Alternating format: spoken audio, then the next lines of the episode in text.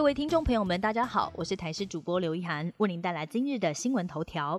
新冠肺炎个案数从大年初一开始连降四天，但今天突然回升了百分之五。指挥中心发言人庄仁祥认为有两种可能：一是疫情正在低点，因此呈现高高低低的状况；二是过年期间确诊的民众在这两天才通报，因此出现回补的情形。另外，中国入境旅客是否要继续延续唾液筛检的政策，以及小三通是否扩大对象，都将会在下个星期讨论。国道路况一度显示紫报，时速低于二十公里。宜兰礁溪市在下午三点开始回堵，一度回堵了三到四公里。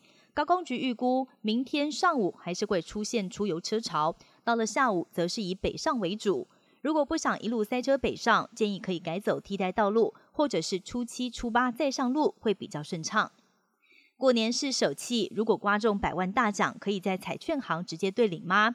有一名网友看到彩券行贴出五百万内奖金都可以在本店兑奖的公告，惊讶上网发问：彩券行都这么贴心吗？一次领这么多钱，是不是有点刺激？也有其他人想问：这样是不是代表彩券行的现金流就有五百万元这么多呢？彩券行的小金库到底有多深？引发讨论。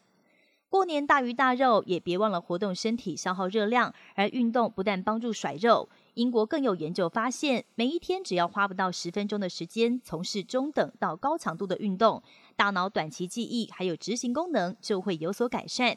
而相反的，如果把中等到高强度的活动转换为更多的睡眠、久坐或者是轻度运动，只要七到十分钟，认知能力就会下降百分之一到百分之二。中等强度的运动通常指的是快走、骑单车或者是上下楼梯，而高强度运动则是跑步、游泳或者是骑单车上坡。研究人员发现，随着运动强度增加，还有时间的拉长，好处也会越来越多。英国南极研究组织日前表示，他们在二十二号监测到南极发生了大规模冰架崩离。崩离的冰山面积大约一千五百五十平方公里，相当于整个伦敦都会区的大小，也是五点七个台北市面积。研究人员表示，这一次冰架崩裂属于自然现象，跟全球暖化并没有直接的关系。乌俄战争将在下个月迈入一周年了，无情战火不但波及到平民老百姓，就连不少历史遗产都被破坏。幸好，联合国教科文组织最新通报，让乌南大城奥德萨的历史中心加入世界遗产名单，希望借此可以保护当地的文化遗址，避免受到俄军炮火摧残。未来也将投入更多国际援助，进行战后修复。以上新闻由台视新闻编辑播报，感谢您的收听。更多新闻内容，请锁定台视各界新闻以及台视新闻 YouTube 频道。